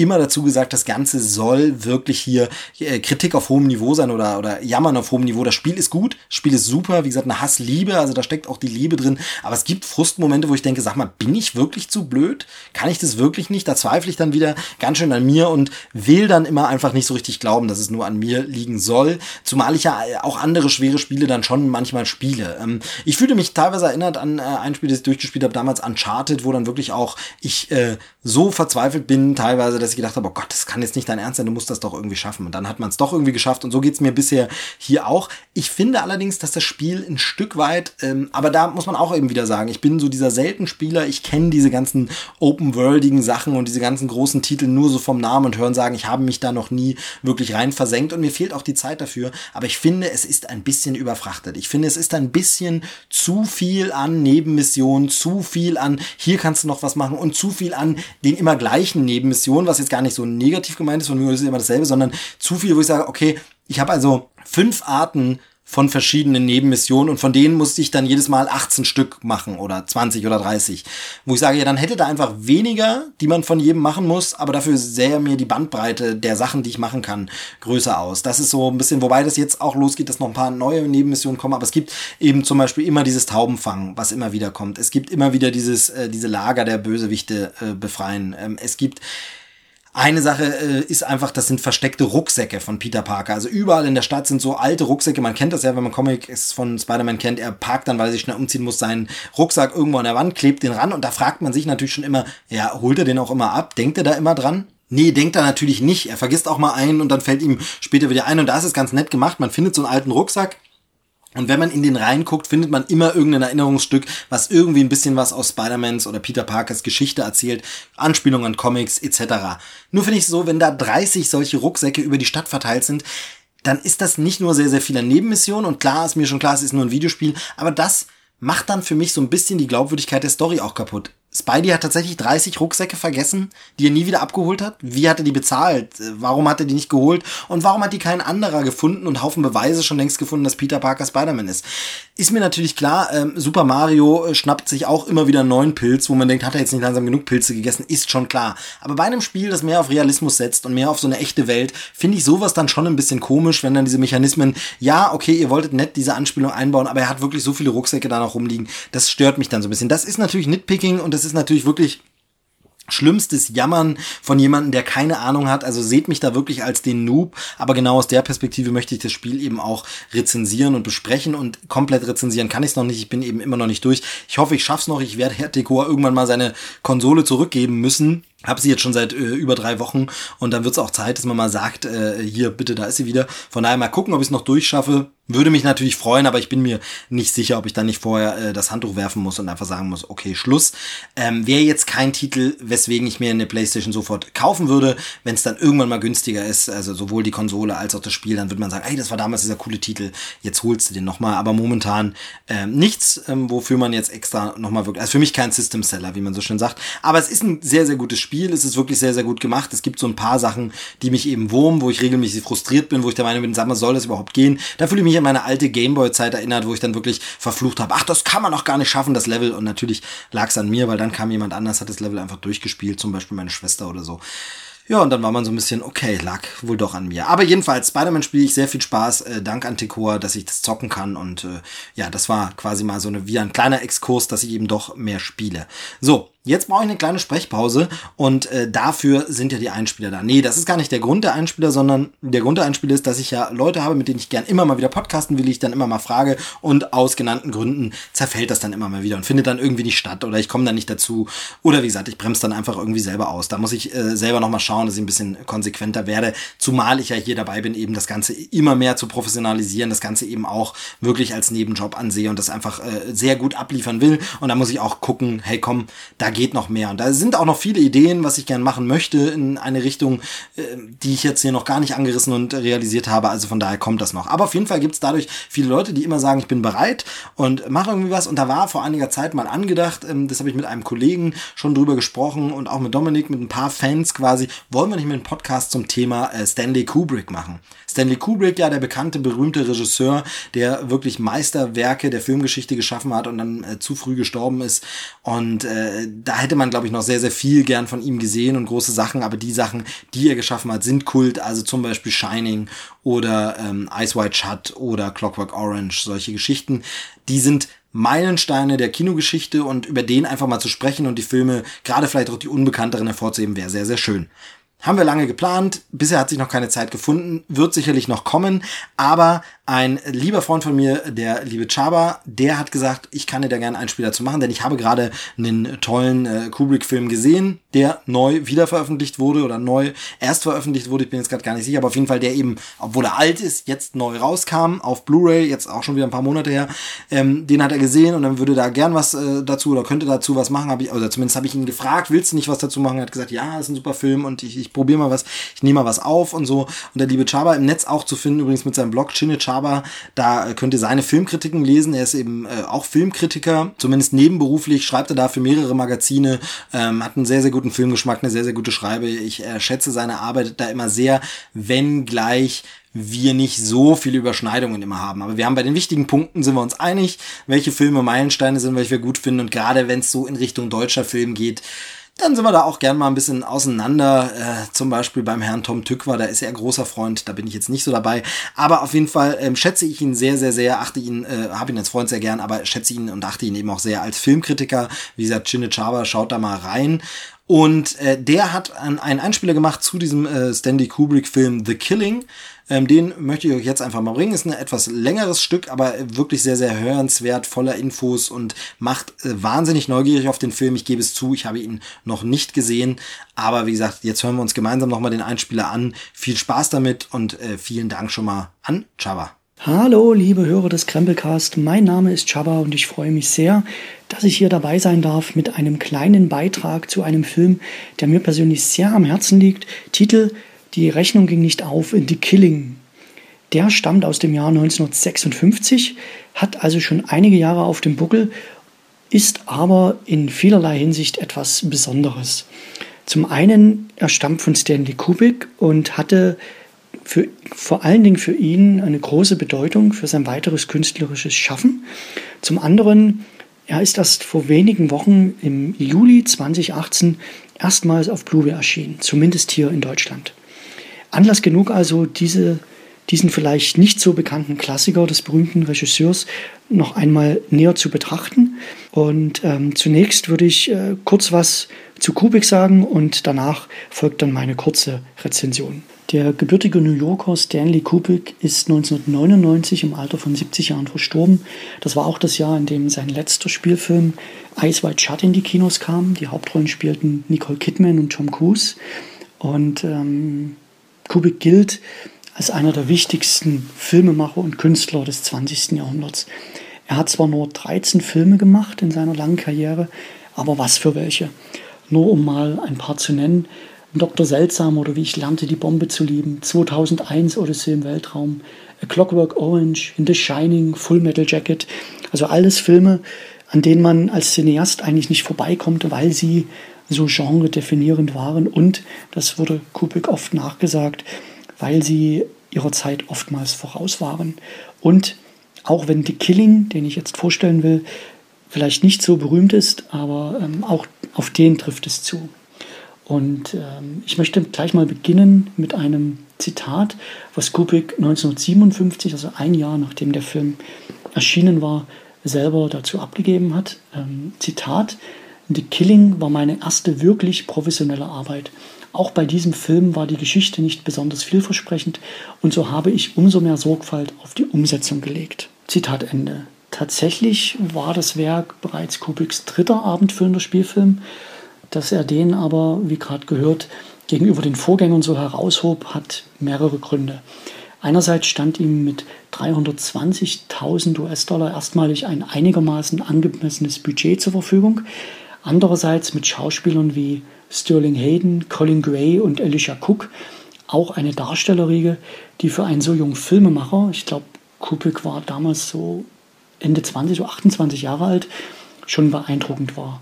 Im direkten Vergleich mit den beiden Vorgängerfilmen Fear and Desire 1953 und Der Tiger von New York, Killer's Kiss 1955 war The Killing, die Rechnung ging nicht auf, somit in vielerlei Hinsicht ein Qualitätssprung, was sich eben auch in der Umsetzung widerspiegelt, auf die Kubrick gerade Bezug nahm. Aber nun zunächst erstmal was zur Handlung des Films, damit ihr wisst, worum es eigentlich geht. Im Mittelpunkt steht der Ex-Häftling Johnny Clay, der ans große Geld rankommen will. Er hat dafür aber nicht eine Bank ins Visier genommen, sondern die örtliche Pferderennbahn. An Wettkampftagen sind dort die Kassen und Tresore prall gefüllt und er hofft sich dort eben die fette Beute. Und um das umzusetzen, schaut er ein paar Komplizen um sich, die alle eine ganz bestimmte Aufgabe in seinem ja, minutiös ausgearbeiteten Plan erhalten. Und äh, die sollen dann die Wachleute und äh, die Polizisten vor Ort ablenken, damit er in aller Ruhe den Tresorraum stürmen kann, um dann dort ja, die Säcke voller Geld rauszuschleppen, ohne dass jemand etwas merkt. Und äh, wie sich das für ein ordentliches Heist-Movie gehört, funktioniert der Plan zu Beginn ganz formidabel. Doch dann geht etwas schief, alle müssen improvisieren und ja, der Tag endet anders, als er von Clay geplant war. Äh, man könnte also auch sagen, dass äh, dieser Film so etwas wie ein Vorläufer von Oceans 11 ist. Nur eben ohne schicken George Clooney, dafür mit anderen, ja, in 50ern bekannten Darstellern und Schauspielern. Soweit so unspektakulär könnte man meinen, was den Film aber so besonders macht, ist tatsächlich seine Form. Denn Kubrick erzählt die Vorbereitung als auch die Umsetzung des Raubüberfalls aus verschiedenen Perspektiven. Sowohl verschiedene Perspektiven aller Beteiligten, als auch auf verschiedenen Zeitebenen. Und genau daraus zieht der Film seine immense Spannung.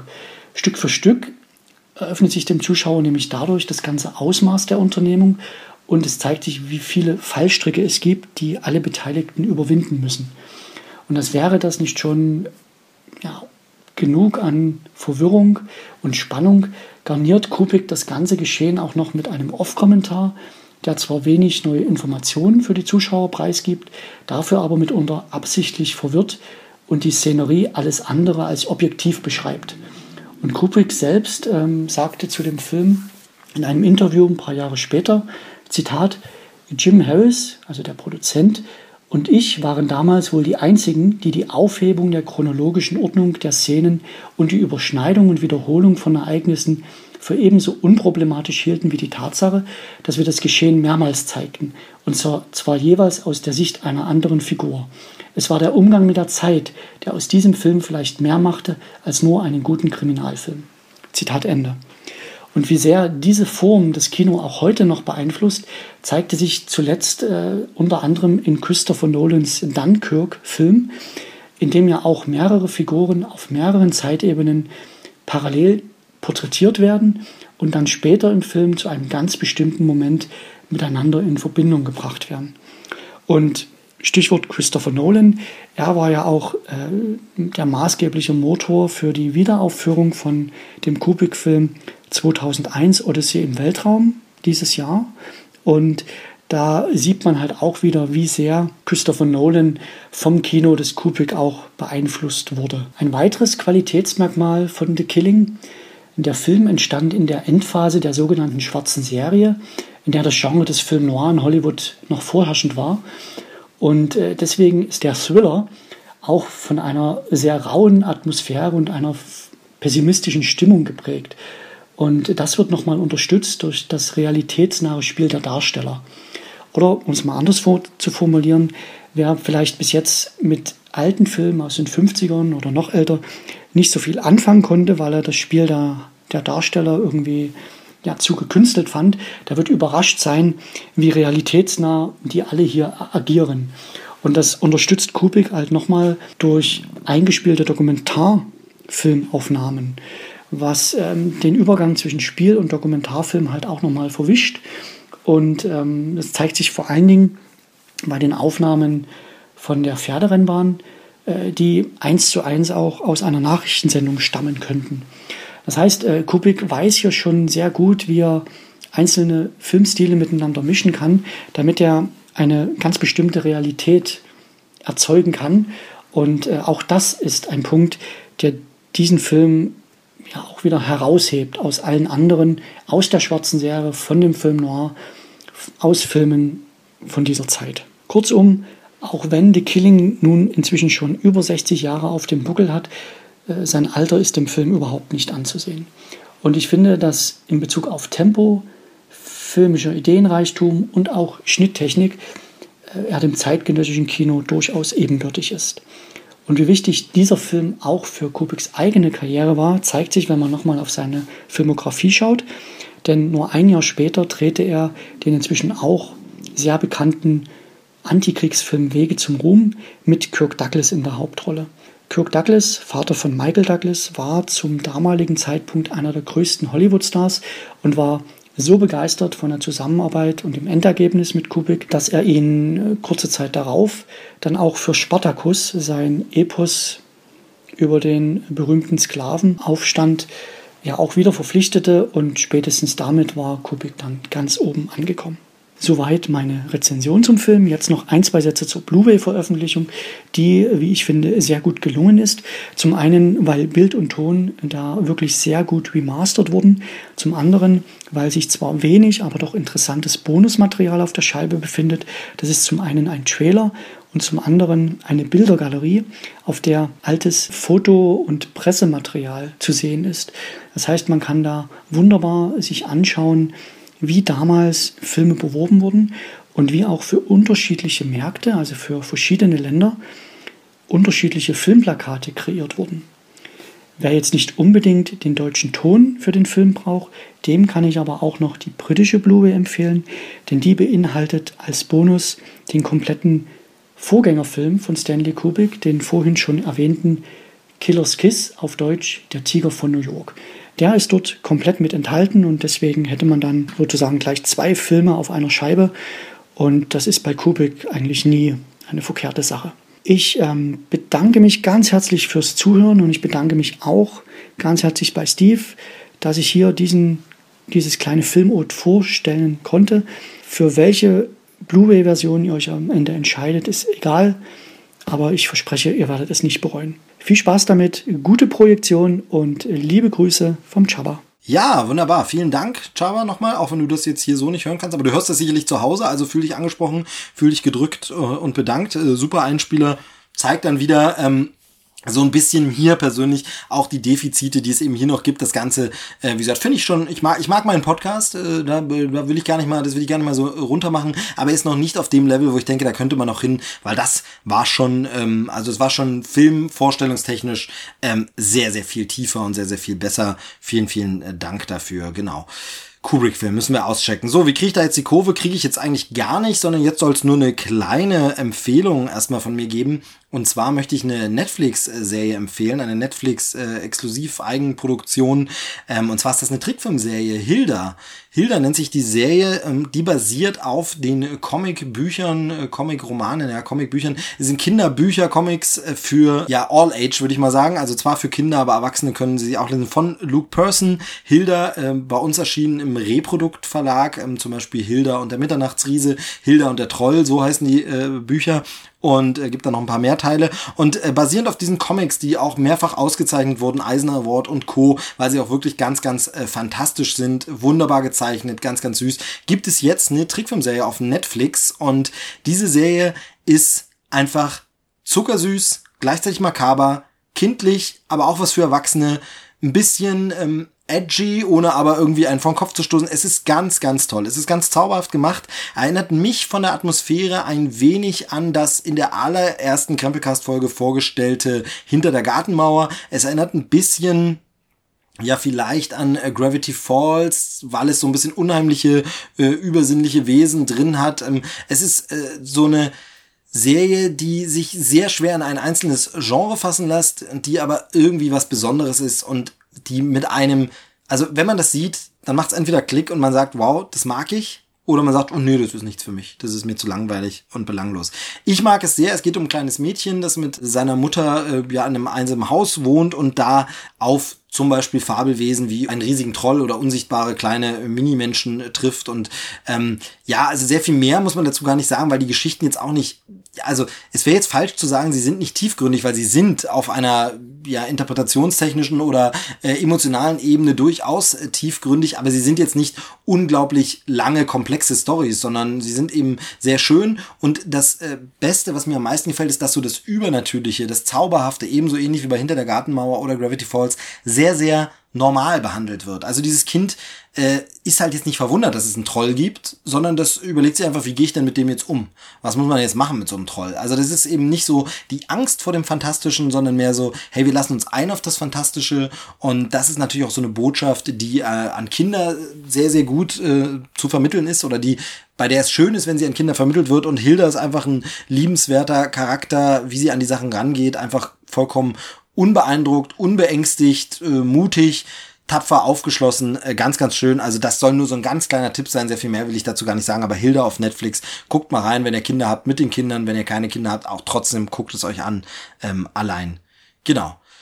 Ja, bei Filmtipps, ähm, ich habe da noch ein bisschen was, was äh, auch so ein bisschen in die makabre, morbide Ecke geht, aber das sind ja fast schon Halloween-Tipps, deshalb fasse ich die mal am Ende dann alle zusammen oder mache die danach. Deshalb würde ich sagen, kommen wir jetzt zum äh, zweiten Einspieler. Und der ist von Marco, das habe ich ja vorhin schon gesagt. Marco eben vom äh, Podcast Mindfuck zum Beispiel. Das ist einer seiner Podcasts, eben Kappa Haters, der Wrestling-Podcast, ist auch noch von ihm. Durch die Podcasterei haben wir uns kennengelernt und äh, sind da immer wieder in Kontakt. Und äh, ja, also Marco wollte gern diese Folge mitmachen, hatte sogar in Mindfuck schon angekündigt. Dann lag es aber an mir, dass es zeitlich doch wieder nicht geklappt hat, gemeinsam einen Termin zu finden. Ähm, dann war es mir aber zu schade, gar nichts. Also, dass ich irgendwie nicht nicht dabei habe und gesagt, magst du nicht irgendwas machen? Und dann hat er sich für einen Einspieler entschieden, war so lieb und gesagt, hey, mache ich dir, mache ich was fertig, hat einen wunderbaren Einspieler gebracht. Äh, Marco geht's momentan gesundheitlich nicht ganz so mega, deshalb an der Stelle nochmal gute Besserung, schnelle Genesung, werd bloß wieder fit, äh, Mann, aber das packst du schon.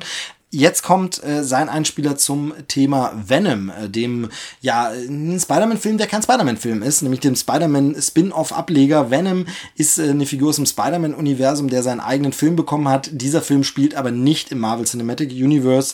Deshalb sind da viele sehr, sehr skeptisch rangegangen. Ähm, es ist der Film mit Tom Hardy und Michelle Williams, aber ich greife allem vorweg, was äh, Marco schon sagt. Der macht das sehr viel besser und vor allem im Gegensatz zu mir hat der den Film gesehen. Und deshalb hören wir uns jetzt mal an, was Marco dazu zu sagen hat. Hier ist sein Einspieler zu Venom, der jetzt aktuell schon im Kino läuft. Hallo liebe Hörer vom Krempelcast, hallo Steve. Ich bin der Marco von Kappa Haters und Mindfuck und ähm, liefere diesen Einspieler, weil Steve durch seinen Trip ins Disneyland, welchen er natürlich nur gemacht hat, um uns mit seinen Instagram-Bildern neidisch zu machen, aber es sei ihm gegönnt, äh, nicht dazu kam, die aktuellen Filme zu schauen. Und da äh, wir in Kontakt standen, hat gesagt, hey, wie sieht's denn aus? Hast du was geschaut? Möchtest du nicht was zur neuen Folge beitragen? Das mache ich natürlich sehr gerne. Ähm, wie ihr vielleicht gehört habt damals in dem Crossover, was wir schon hatten bei Thor, äh, mag ich Marvel-Filme sehr gerne. Und jetzt habe ich mir auch einen Marvel-Film rausgesucht, allerdings diesmal kein aus dem MCU. Da ist ja leider gerade nichts zu finden, außer Captain Marvel als nächstes, aber das dauert ja leider noch ein bisschen aber Venom ist neu in den Kinos. Venom ist nicht direkter Teil des MCUs, sondern von den Sony Studios und die Idee dazu hatten die schon 2007. Damals sollte es noch als Spin-off von Sam Raimis Spider-Man-Trilogie äh, gemacht werden und äh, da sollte Venom ebenfalls von Topher Grace verkörpert werden, der das schon in Spider-Man 3 gemacht hat. Aber die Kritiken damals waren ja vernichtend und da haben die das dann lieber äh, gelassen, beziehungsweise Toffer gesagt, ach nö, das habe ich keine Lust drauf. Und dann kam die Idee wieder auf, und zwar nach dem Reboot. Amazing Spider-Man war im Jahre 2012 ja sehr erfolgreich. Und da wurden, äh, haben die Fans gesagt, wir wollen Venom sehen. Und äh, Sony hatte sogar darüber nachgedacht, ein eigenes Spider-Man Cinematic Universe zu machen. Aber äh, nachdem Amazing Spider-Man 2, Rise of the Electro, dann auch eher wieder bei den Kritikern durchfiel, haben die gesagt, nee, äh, wir lassen das mal mit der ganzen Spider-Man-Geschichte. Und wie es dann ging, äh, weiterging, wissen wir alle. Spidey wurde letztlich äh, Teil des MCUs, weil äh, die Marvel Studios einen Deal mit der Sony gemacht haben. Und ähm, Sony hatte die Idee trotzdem nicht ganz verloren. Die Rechtslage ist ja gerade ganz merkwürdig, wer was machen darf. Aber nicht zuletzt angestachelt durch die Erfolge von Spider-Man Homecoming und äh, dem Auftritt in Civil War und in Avengers, haben die gesagt, okay, jetzt machen wir das. Und ähm, trotzdem haben die Fans, vor allem die Comic-Fans, das Ganze argwöhnisch beobachtet, denn als klar war, dass das Ganze ab 13 Jahren freigegeben werden soll, haben die schon gesagt, das kann nicht funktionieren. Der Ton der Vorlage lässt es nicht her, das ist so freizugeben. Tom Hardy, Hauptdarsteller des Films, hat sich dann sogar im Interview kurz vorher noch geäußert, dass seine liebsten 40 Minuten, so war glaube ich die Aussage, äh, rausgeschnitten worden seien. Und dementsprechend haben alle schon oh oh, was das wohl wird. Und auch ich war nach dem Trailer erst unterwältigt, aber da ich alle diese Filme recht gerne mag, habe ich gedacht, ich gehe mal rein und schau mal, was Ruben Fleischer, der Regisseur des Ganzen, gemacht hat. Denn den habe ich nicht zuletzt durch Gangster Squad, aber vor allem durch Zombieland gut in Erinnerung. Und während Gangster Squad ja auf jeden Fall ein erwachsener Film war, ist hier so die Tonalität eher wie in Zombieland. Und ähm, Deswegen war ich mal gespannt, wie das umgesetzt wird. Kurz zur Story. Eddie Brock, gespielt eben von Tim Hardy, ist ein ähm, Reporter immer auf der Suche nach der nächsten Story und so kommt er der Life Foundation auf der Spur. Der Wissenschaftler Dr. Carlton Drake wird gespielt von Riz Ahmed. Den kennt ihr vielleicht aus äh, Rogue One, wo er den Überläufer spielt, der das Ganze überhaupt erst ins Rollen bringt. Der ähm, experimentiert mit einem außerirdischen Organismus. Und dass dabei Menschenleben zu äh, Schaden kommen, das ist ihm relativ egal. Und äh, die Kollegin von ihm, Dr. Dora Scurf, gespielt von Jenny Slate, die kennt man eigentlich nur als hm, Synchronsprecherin. Die hat im Original bei Batman, Lego Batman Movie gesprochen oder bei Pets oder ähnlichem. Äh, die wendet sich halt an Eddie. Und äh, bei dem ganzen ähm, Recherchieren und allem drum und dran wird Eddie selbst zum Wirt für einen außerirdischen Symbionten. Dieser nennt sich selber Venom und fortan äh, übernimmt er immer wieder mal die Kontrolle über Eddie Brock. Ich bin Venom. Und du gehörst mir. Hör gut zu, Eddie. Nicht du hast uns gefunden, wir haben dich gefunden. Sieh dich als meine Mitfahrgelegenheit. Wo willst du denn hin? Und das auch in ähm, Momenten, die nicht so gut passen.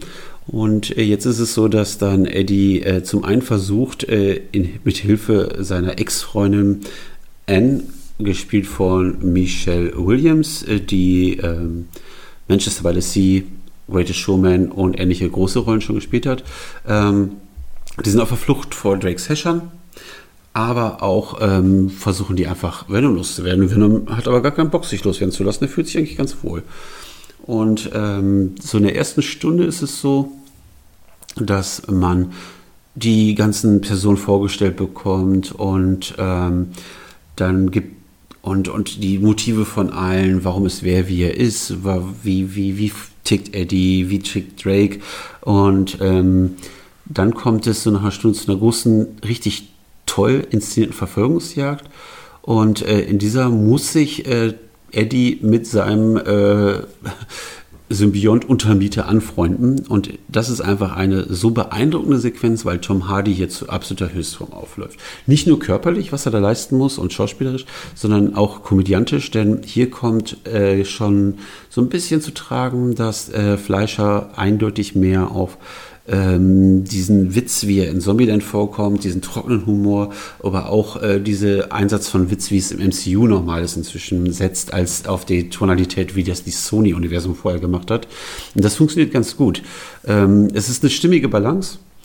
Es gibt Situationskomik, es gibt spektakuläre Action-Szenen und ähm, trotzdem merkt man, dass das schon so ein bisschen unberechenbar ist, was da alles passiert, weil ja doch dann auch mal äh, Tote zu beklagen sind. Ähm, die, die Möglichkeiten von PG-13 werden ausgenutzt und äh, in Andeutung war bis jetzt kein Film aus dem MCU so brutal, außer Deadpool ist ja eh eine Sonderstellung. Und ähm, Venom tötet auch hier, indem er die Köpfe abbeißt. Das wird ja aber so, so nicht so vorlagentreu gemacht, sondern ähm, es ist so, dass erstmal betont wird, dass es immer nur bei wirklich, wirklich, wirklich bösen Leuten ist, was dem Venom aus dem Original relativ egal wäre. Und es wird natürlich nur so angedeutet, nicht gezeigt. Ich, ich habe so das Gefühl, dass dem Film eine FSK 18 Freigabe wesentlich besser getan hätte. Und so hoffe ich auf einen Blu-ray-Release ähm, inklusive der von Tom Hardy angesprochenen fehlenden 40 Minuten. Ähnlich wie jetzt Deadpool 2 das gemacht hat, wo dann 13 Minuten in der Super-Duper-Version nachgeliefert wurden, kann man ja hier auch vielleicht mit einem Extra-Cut, das wäre auf jeden Fall sehr wünschenswert. Ich glaube, der Film würde dadurch gewinnen. Leider ist es so, dass der Film in der zweiten Hälfte abkackt. Der, der Konflikt, der zwischen Eddie und Venom jederzeit handeln müsste, wird dann nur noch in so kleinen lustig gemeinten Szenen abgehandelt. Es kommt nicht mehr so richtig zu tragen. Und äh, die, die, die Doppelfigur Brock Werner wird dabei gar nicht mehr so richtig beleuchtet. Ähm, ja, der bringt Menschen um und auch wenn nur wenn er sich ganz, ganz sicher ist, dass sie es verdient haben. Aber ob der jetzt ein Held ist oder ein Anti-Held oder was auch immer, die Frage stellt sich nicht. Das, dafür wird es einfach zu wenig in die Tiefe gehend. Und es geht eigentlich nur darum, Drake irgendwie auszuschalten. Der finale Kampf ist dann natürlich so, dass Drake dann auch einen Symbiont hat, der die gleichen Fähigkeiten wie Venom. Am Ende ist es einfach nur eine riesen CGI-Schlacht, die beiden kämpfen gegeneinander. Man weiß gar nicht, wer hat jetzt gerade die Oberwand und es ist immer fast egal. Marvel hatte schon immer ein Problem mit Bösewichten. Drake ist echt nochmal Lowlight. Es ist einem fast wurscht. Und der Film baut halt nach hinten ab. Und das CGI ist auch nicht immer so gut. Also, äh, und es wirkt einfach so ein bisschen veraltet, das, die Machart. Es, gab es nicht einen Hulk-Film, wo auf einmal der, das Gegenüber auch die gleichen Kräfte hatte, was ich fand? Das erinnert alles so an, ja, habe ich schon mal gesehen. Irgendwie, ja, da fehlt es dann. Und äh, so wird der Film zum Ende hin schwächer. Es ist zwar irgendwie Spektakel, es gibt dann sogar wie beim MCU noch zwei Teaser am Ende und so, dass eine Fortsetzung wahrscheinlich ist. Aber braucht es das? Ich wünsche mir den als äh, Blu-ray-Release würde ich mir nochmal anschauen. Ich wünsche mir, dass er dann uncut ist. Der Film lebt auf jeden Fall von Tom Hardy. Es ist keine verschwendete Zeit, aber es ist auch nicht das, was die Figur hergegeben hätte, wenn man sich mehr damit beschäftigt hätte oder auf die Jugendfreigabe verzichtet hätte. So, und jetzt könnt ihr euch selber ein Bild machen, indem ihr ins Kino rennt oder euch die Blu-ray zulegt. Und äh, wenn ihr Lust habt, mal was äh, zu hören, abseits dessen, was hier im Krempelcast besprochen wird, dann hört doch mal rein bei Kappa Haters, wenn ihr euch für Wrestling interessiert, dass es wöchentlich erscheint. Immer so zum Wochenende hin hört ihr alles, was in der WWE passiert. Und wenn das nicht so euer Ding ist, in Mindfuck geschrieben, MindFAQ, sprechen meine Kollegen und ich über alle skurrilen und nicht skurrilen Dinge des Alltags, äh, Sachen, die äh, zwei Personen aus zwei Generationen anders erleben und und und, stellenweise komplett asozial, abwegig, ähm, aber auch manchmal komplett deep. Und ähm, ja, wenn ihr mögt, hört gerne mal rein. Und ansonsten hören wir uns bestimmt hier nochmal wieder oder wenn Steve bei mir zu Gast ist. Ich wünsche euch noch einen schönen Cast, es sei denn, ich bin am Ende reingeschnitten worden, dann hoffe ich, ihr hattet einen schönen Cast. Alles in allem, einen schönen Tag noch, bis zum nächsten Mal. Macht's gut. Tschüss, euer Marco. Ja, Marco, vielen Dank. Äh, sehr, sehr schöner Einspieler. Macht mich neugierig. Ich bin da so hin und her gerissen. Könnte fast wie bei dem Spider-Man-Spiel so eine Hassliebe werden, wo man sagt, Mensch, da ist so viel Potenzial. Und tatsächlich geht's mir auch so nach den ersten Trailern, die ich gesehen hatte, war es so, Mensch, warum ist das nicht einfach im MCU? Dann, wenn das im Marvel Cinematic Universe wäre, wäre das doch gut. Aber so jetzt wieder was Neues aufzumachen, hm, dann wurde ja lange auch rumgedruckst, wo spielt es denn nun, in welchem filmischen Universum spielt es vielleicht doch irgendwo im äh, MCU, aber nein, tut's jetzt wohl ganz offiziell nicht und so. Also von daher, hm. es gibt einen kleinen Spoiler zum Schluss des Films, äh, den ich mittlerweile schon weiß und mitbekommen habe. Da habe ich selber aber in dem Fall gesagt, ach, ist nicht so schlimm, ich komme jetzt eh nicht dazu, es zu gucken, ist nicht so wild. Der macht wieder sehr viel neugieriger auf dieses Franchise und auf diesen Neustart, aber zu wissen, dass da eigentlich in nächster Zeit theoretisch Spider-Man nicht drin vorkommen kann, macht's auch so ein bisschen übrig, wobei Venom natürlich auch in den Marvel Comics inzwischen seine eigene Heftreihe ja längst hat, äh, wo dann Spider-Man auch nicht unbedingt dabei ist in jeder Ausgabe, sondern wo es eben um Venom allein geht. Von daher kann das schon funktionieren, aber ich finde es so ein bisschen komisch und ein bisschen schade, wenn man so ein MCU hat, den da nicht reinzunehmen. Aber naja, so ist es halt ähm, und ihr habt gehört, was Marco dazu sagt. So, Ansonsten habe ich es schon angekündigt. Ich wollte noch ein bisschen äh, Halloweenig werden oder ein bisschen noch Halloween-Tipps loswerden, aber keine großen, nein, gar nicht so. Ist eigentlich falsch, es jetzt Halloween-Tipps zu nennen, weil dazu gibt es immer noch im Feed, hört die gerne nochmal an, gibt es die Halloween-Folge, die ja die Pilotfolge für diesen Podcast war. Ich glaube, das sage ich jedes Jahr in der Oktoberzeit. Ähm, ich habe sie ja auch an einem Jahr nochmal hochgezogen im Feed, dass sie nochmal weiter oben auftaucht. Das mache ich jetzt dies Jahr nicht. Ihr findet die. Und zwar gibt es da die, ja, sozusagen Episode 0, die Pilotfolge, wo ich getestet habe mit meinem äh, Freund und Kollegen Manuel und mit Dominik zusammen einfach mal, wie könnte dieser Podcast wieder anlaufen, wie könnte das funktionieren. Und da haben wir nur über Halloween-Filmthemen, Tipps gesprochen und nur solche Sachen empfohlen. Sehr, sehr viel Altes. Da ist natürlich vieles Neues nicht berücksichtigt, aber die alten Sachen haben natürlich ganz genau so immer noch Bestand. Die kann man jedes Jahr Halloween wieder anschauen und deshalb kann ich diese Folge immer noch empfehlen. Hört da mal rein. Die ist sehr, sehr cool. Da geht's nicht nur um Filme, da geht's auch um Videospiele, da geht's auch um Bücher. Also wer irgendwie für Halloween was zur Unterhaltung braucht und die Folge noch nicht kennt, hört's euch mal an. Ist im Feed zu finden. Und jetzt möchte ich was Neues empfehlen, ähm, was vor kurzem auf Blu-ray und DVD erschienen ist, und zwar den Film Ghost Stories. Ghost Stories, wie der Name schon sagt, Geistergeschichten, ist was Gruseliges, ähm, ist ein Horrorfilm, den ich äh, als Testmuster zur Verfügung gestellt bekommen habe und ich bin jemand, der dem Horrorfilm nicht abgeneigt ist. Ich schaue gerne mal einen Horrorfilm, ich mag wohligen Grusel, aber ich bin sehr, sehr oft von allem, was so unter Horror zusammengefasst wird, ermüdet. Nicht, weil ich so ein abgeklärter, taffer, geiler Typ bin, das natürlich auch. Nicht, weil ich so hart bin und mich da nicht grusel, sondern weil es mich oft einfach so anödet, dass es immer dasselbe ist. Also, ähm, allein wenn ich jetzt so Sachen sehe wie dieses äh, Conjuring und dann kommt The Nun und diese ganzen Teile, wo ich so das Gefühl habe, ja, okay, das ist jetzt der zehnte Teil, ist das dann nicht irgendwie immer alles dasselbe? Die mögen für sich genommen gut gemacht sein. Aber wenn es dann immer wieder dasselbe ist, ähm, also Saw halte ich zum Beispiel für einen fantastischen Film, den ersten Teil, aber mussten dann wirklich sechs Teile und ein Prequel folgen? Ich denke nicht, zumal nichts davon wirklich gut war.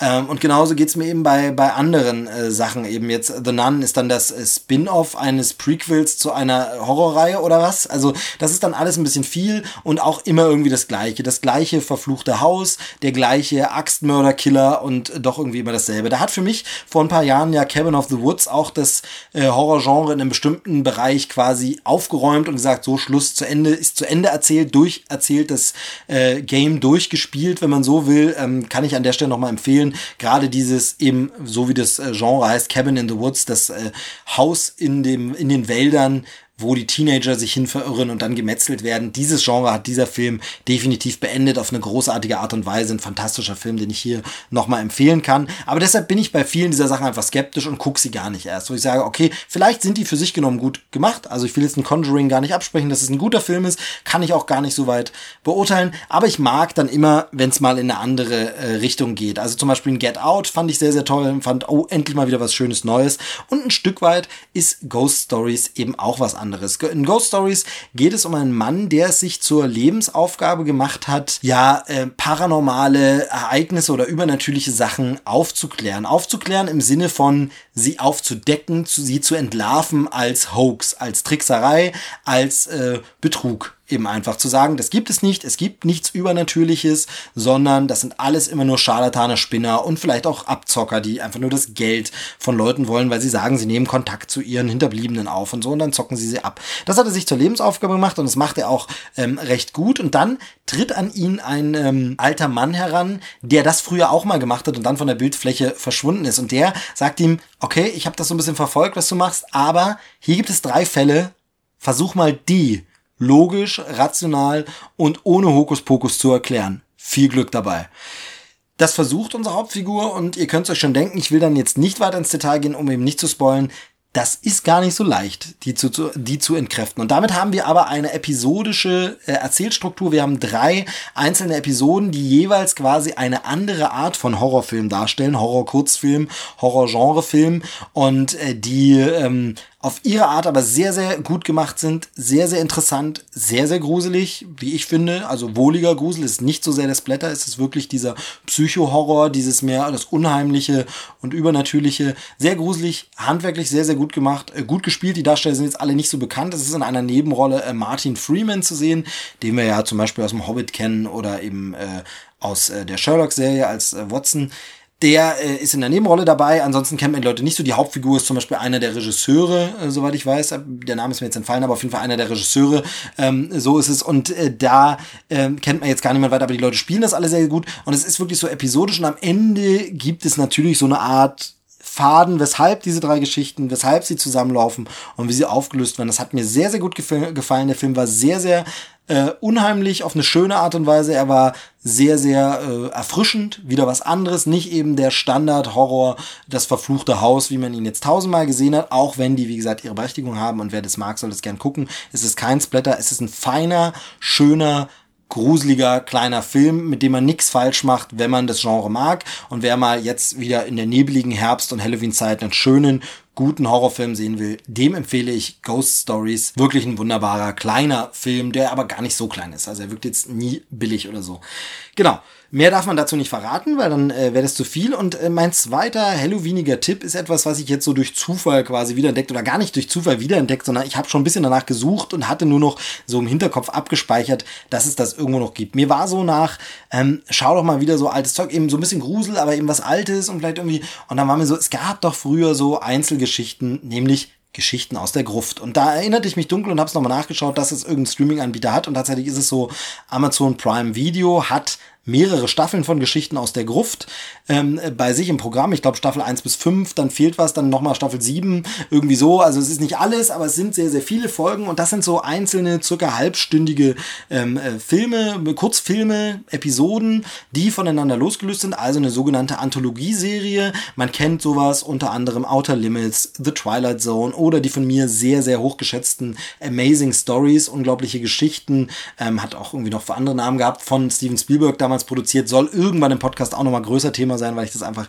sehr, sehr liebe, aber so in diese Richtung. Und da gab es eben auch eine Horrorreihe, Geschichten aus der Gruft, Tales from the Crypt, ich glaube basierend auf einer Comic-Vorlage. In Deutschland gab es ja auch mal lange diese Gespenstergeschichten-Comics, die immer geendet haben mit seltsam, aber so steht es geschrieben, unglaublich gern gelesen. Leider gibt es die nicht mehr. Es gab vor ein paar Jahren, ist wahrscheinlich auch schon wieder zehn Jahre her, den Versuch, die neu zu starten, diese Comics, aber das äh, hat leider nicht so funktioniert, wurde dann sehr schnell wieder eingestellt. Jedenfalls so Grusel-Comics gab es in den USA, Tales from the Crypt und es gibt eben dazu eine Fernsehserie aus den 80er Jahren, ähm, äh, Tales from the Crypt, Geschichten aus der Gruft. Es gibt immer eine Rahmenhandlung, wo der Crypt Keeper, das ist so ein ja, mumi, mumifiziertes, halb vergammeltes Skelett, eben eine Stop-Motion-Puppe oder eine Handpuppe, so ein bisschen Muppet-mäßig, der erzählt so ein bisschen drumherum die Moral von der Geschichte und dann kommt die Geschichte, die auch immer vielleicht eine Moral hat, vielleicht nicht. Es erinnert ein bisschen an Alfred Hitchcock präsentiert. Allerdings sind die Sachen hier deutlich blutiger. Es ist eine Horrorserie, die Sachen sind gruselig und blutig, die Genres wechseln der einzelnen Folgen und ich hatte das in sehr, sehr guter Erinnerung und habe gedacht, schau doch mal rein.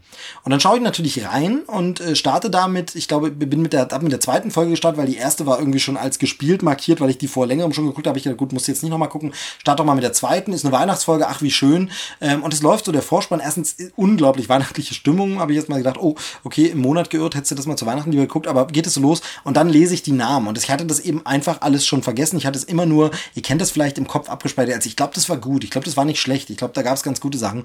Und dann lese ich die ganzen Produzenten und es sind halt einfach mal Joel Silver, Robert Zemeckis, Richard Donner, so Leute einfach aus der Zeit. Dann geht die Folge los, es steht da Musik, Alan Silvestri, Regie, Robert Zemeckis. Ich gucke die zweite Folge, steht als erstes Mann da, Regie Richard Donner. Also es sind wirklich Regisseure, die auch zu der Zeit damals schon auf der Höhe der Zeit waren. Also nicht, dass man sagt, okay, haben sich ihre ersten Sporen dort verdient, sondern das waren also äh, Regisseure, die da schon gestanden waren, die da schon, also Richard Donner hatte schon längst einen Riesenerfolg mit Superman und äh, mit Lethal Weapon Erfolge. Ähm, ein äh, Robert Zemeckis hatte schon längst die Zurück in die Zukunftsreihe gestartet, glaube ich zumindest, oder es sollte im Jahr darauf es starten.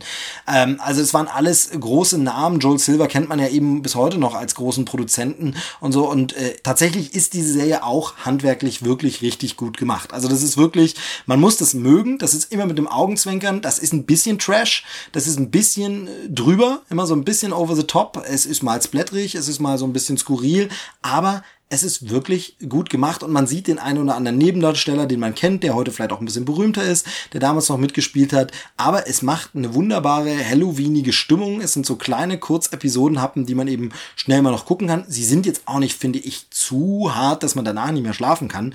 Deshalb ist es auch wunderbare. Ich guck's mir noch an und danach gehe ich aber ins Bettchen.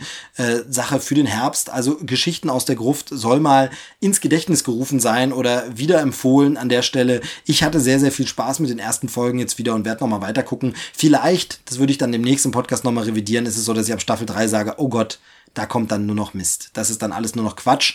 Ich weiß aber, dass ich das eben früher öfter gesehen habe. Ich glaube, es lief bei uns auf Sat 1 früher und da habe ich dann so im Nachtprogramm immer mal eine Folge durch Zufall beim Durchschalten. Oh, das läuft ja. Also ich wusste nie genau, wann das kommt. Aber wenn es zufällig lief und schon diese ähm, ansprechende äh, Titelmelodie, die ist auch sehr, sehr bekannt, komponiert von Danny Elfman übrigens, hört man der Musik auch an. Äh, wahrscheinlich habt ihr das Thema auch schon mal gehört, wenn ihr es hört. Also Tales from the Crypt Theme von Danny Elfman könnt ihr ja gerne mal schauen, zum Beispiel bei Spotify.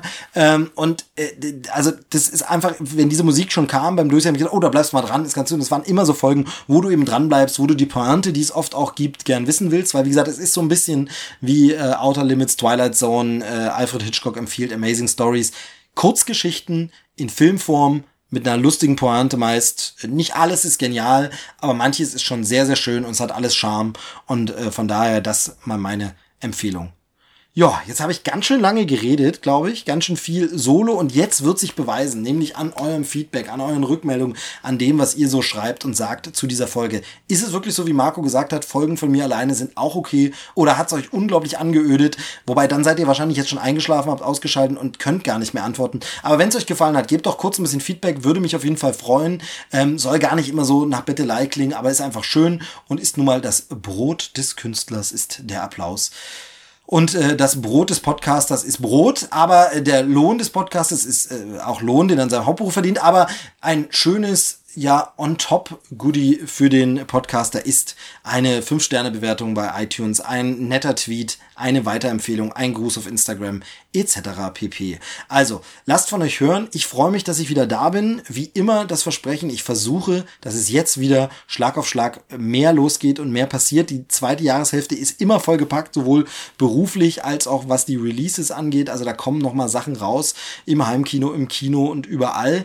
Aber ich habe eigentlich Bock und ich hoffe, dass es wieder öfter klappt. Und wie gesagt, wenn ihr sagt, ja, so alleine geht auch, dann mache ich vielleicht auch öfter einfach alleine eine Folge und dann äh, kriegt man das mit dem Rhythmus auch schnell wieder erhöht. Ich freue mich, dass es wieder losgeht. Ich freue mich wieder da zu sein. Ich freue mich aber auch, dass ich mich erholt habe. Und ich sage Tschüss, bis zum nächsten Mal. Euer Movie Steve. Ciao.